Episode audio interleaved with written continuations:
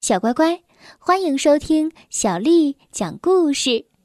我是杨涵姐姐，今天为你讲的这个故事名字叫做《寻找金萝卜》。这个故事是由德国的马迪亚斯·约克特这位大朋友为我们创作的，翻译是孔杰。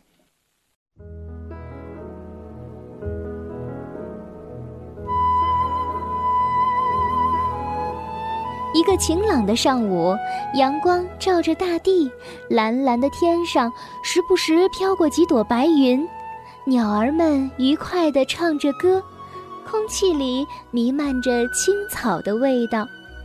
蹦蹦和跳跳懒懒地躺在草地上，其实这么说也不准确，因为蹦蹦正在看一本从熊婆婆那儿借来的书。而跳跳呢，他实在觉得无聊，确切的说，是无聊到了极点。太无聊了，真无聊。跳跳嘴里咕哝着，一会儿从左边翻到右边，一会儿又从右边翻到左边。这时。一只小瓢虫停在了旁边的草叶上。跳跳看了一会儿，又开始抱怨了：“我真是太无聊了，太无聊了！为什么你不能像我这样看看书呢？”蹦蹦问。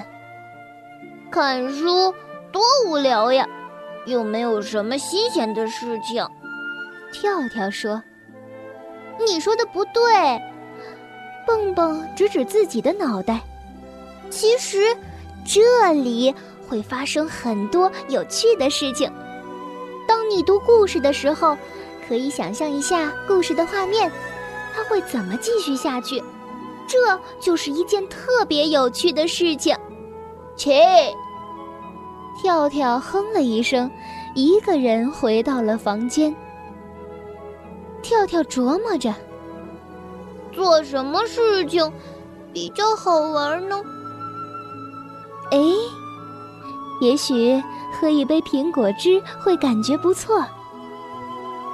再到阁楼上看看那些旧东西，没准儿会发现什么新玩意儿呢。跳跳边想边喝了一口果汁，尽管他一点都不渴。没错。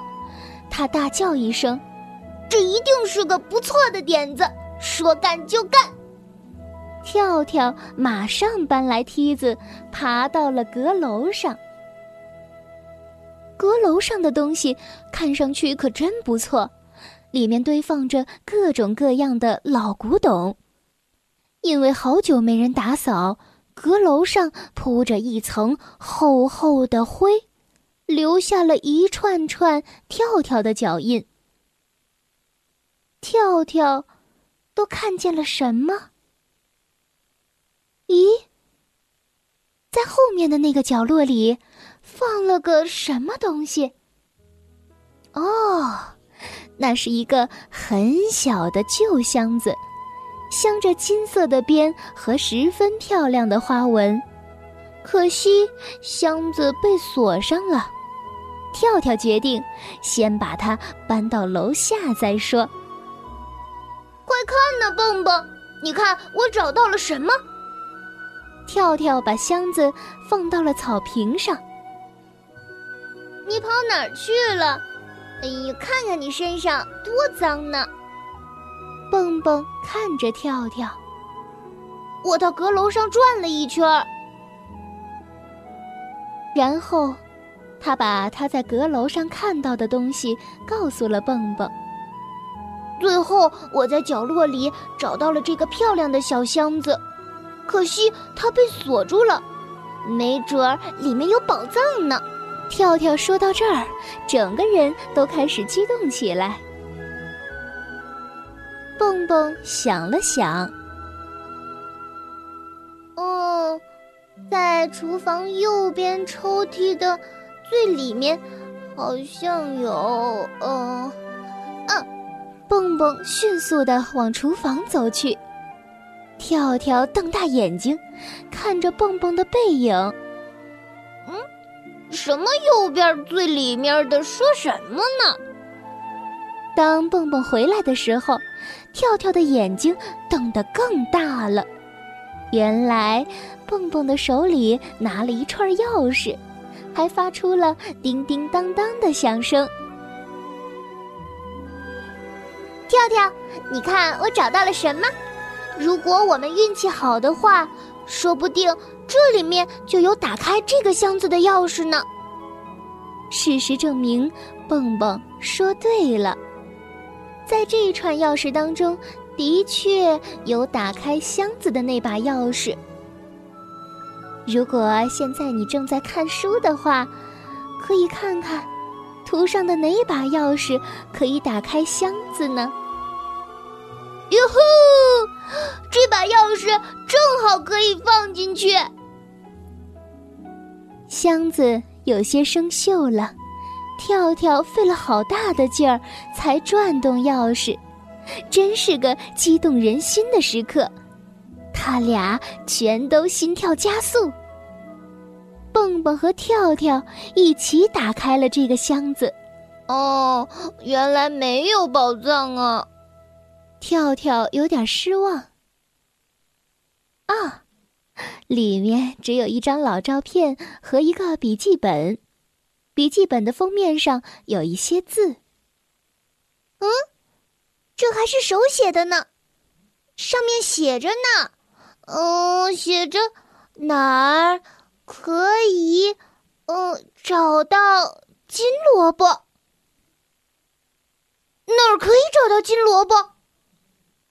世界上真的有金萝卜吗？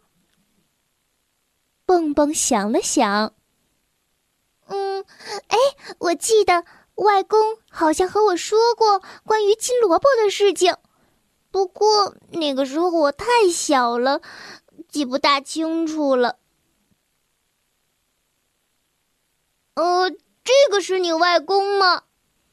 跳跳指着照片上那个上了年纪、拄着拐棍的兔子问道：“我不知道，在我的记忆里，外公有一只耳朵是弯的。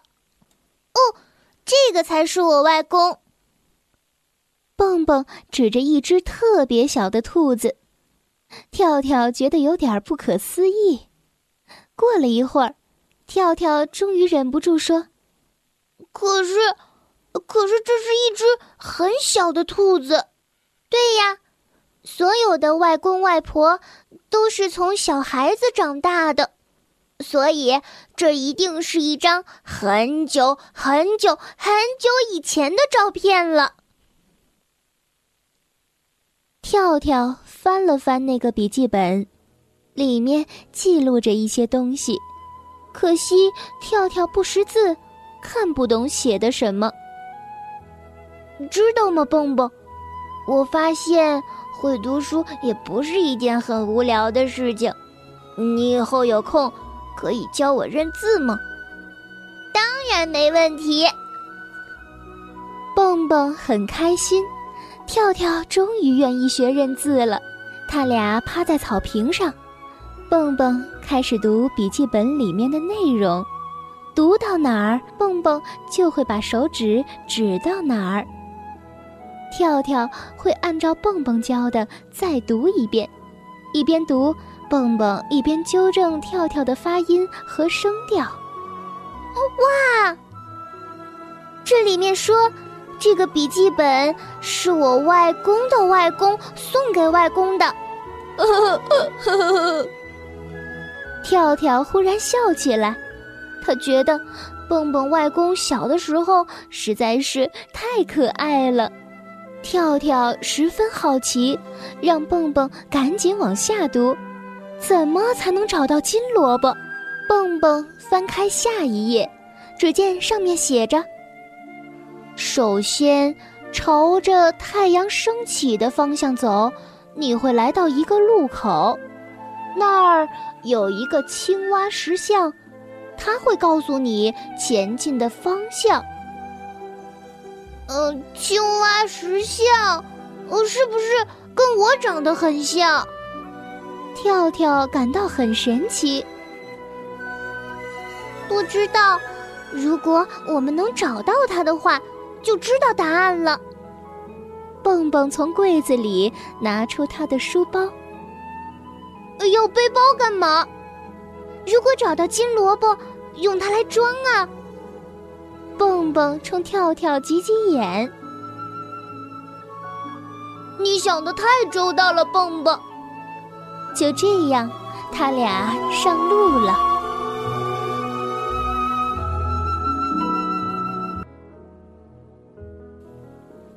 我知道太阳升起来的地方，我们该往这边走。跳跳指着东边，没错。蹦蹦表示同意，开始唱起他们最熟悉的歌谣：太阳从东边升起，太阳从西边落下。早上它爬起来，晚上它落下去。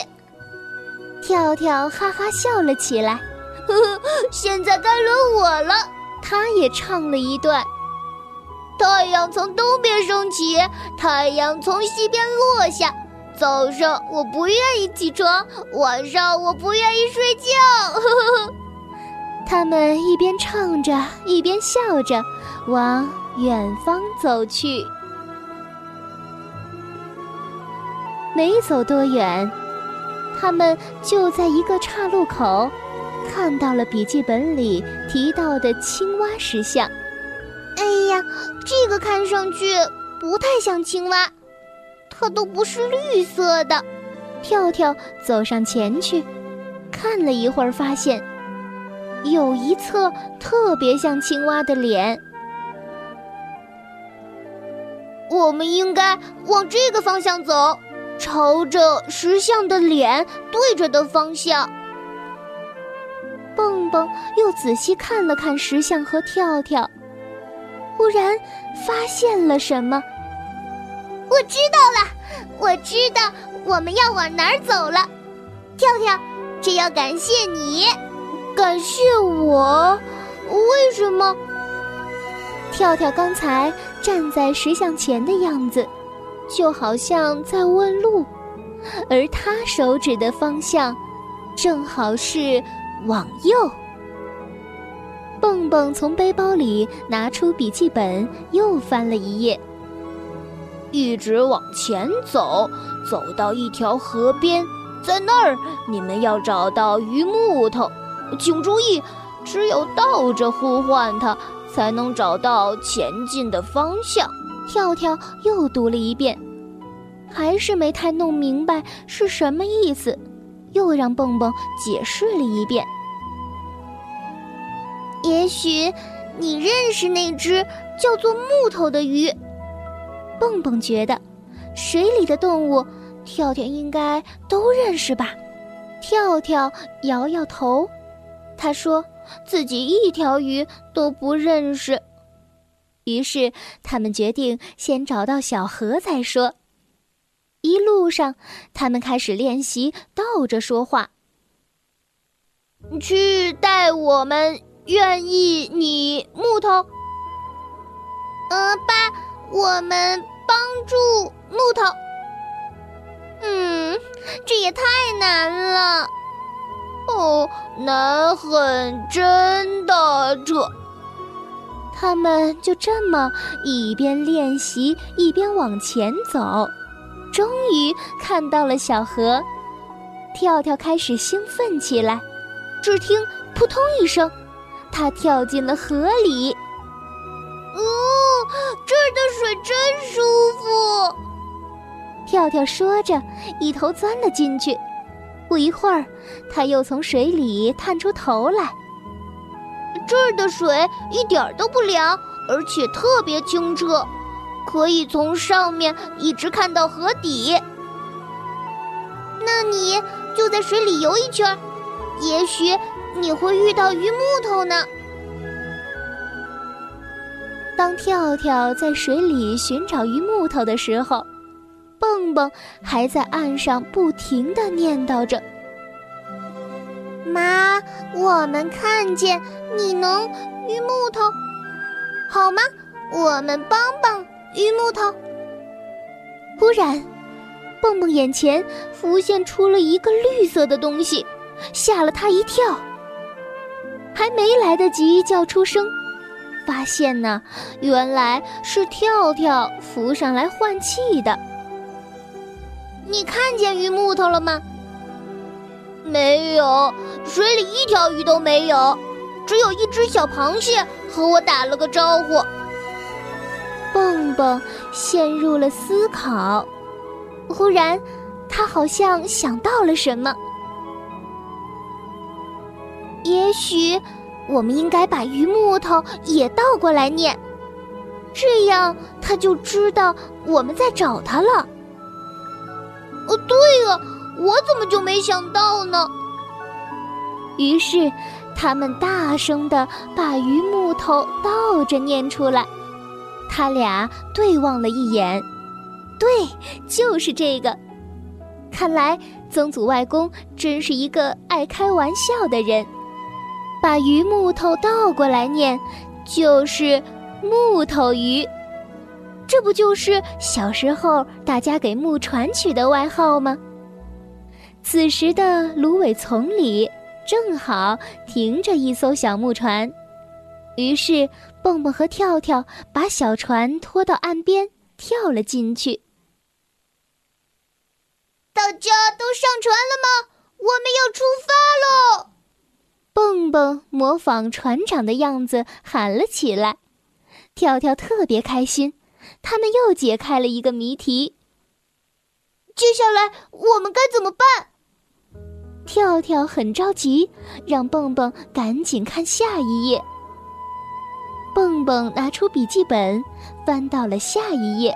河流将把你们带向远方，你们可以稍微躺躺。每一条河流最终都会有一个目标，那就是远处宽广辽阔的海洋。到时候找到一条红白相间的蚯蚓。叮铃铃，铃声响，你们成功了吗？跳跳又读了一遍这首诗歌，又仔细看了看里面的每一个单词。嗯，我觉得这首诗歌不错，可是我们也没带铃铛呀。蹦蹦看着跳跳，忍不住笑起来。嘿嘿，跳跳。这里不是指铃铛的意思，我来给你解释一下。当然，你仔细思考问题，又突然找到答案的时候，我们就用这个来表达了。铃声响了，意思就是成功了。原来是这样啊！蹦蹦，铃声响了，你找到答案了？我觉得是。一定是一条蚯蚓，身上长着红白相间的条纹。我觉得不对，这样也太简单了。曾祖外公说的一定是其他的东西。那会是什么呢？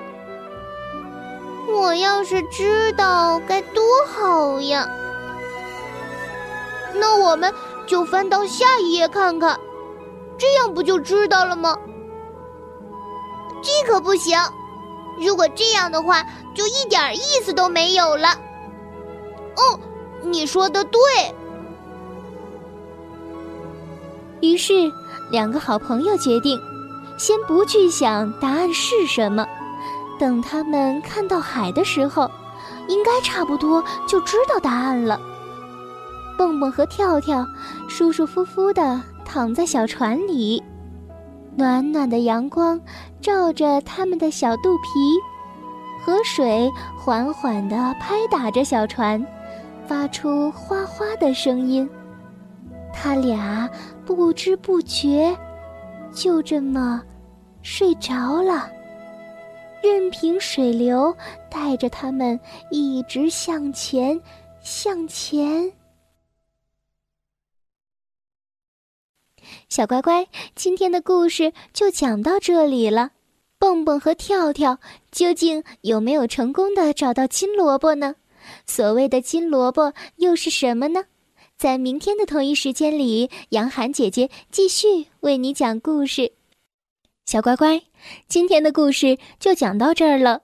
如果你想听到更多的英文或者是中文的原版故事，欢迎添加小丽的公众微信账号“爱读童书妈妈小丽”。接着又到了我们读诗的时间了。今天为你读的这首诗是唐代诗人贺知章写的《咏柳》。《咏柳》贺知章。碧玉妆成一树高，万条垂下绿丝绦。不知细叶谁裁出？二月春风似剪刀。碧玉妆成一树高，万条垂下绿丝绦。不知细叶谁裁出？二月春风似剪刀。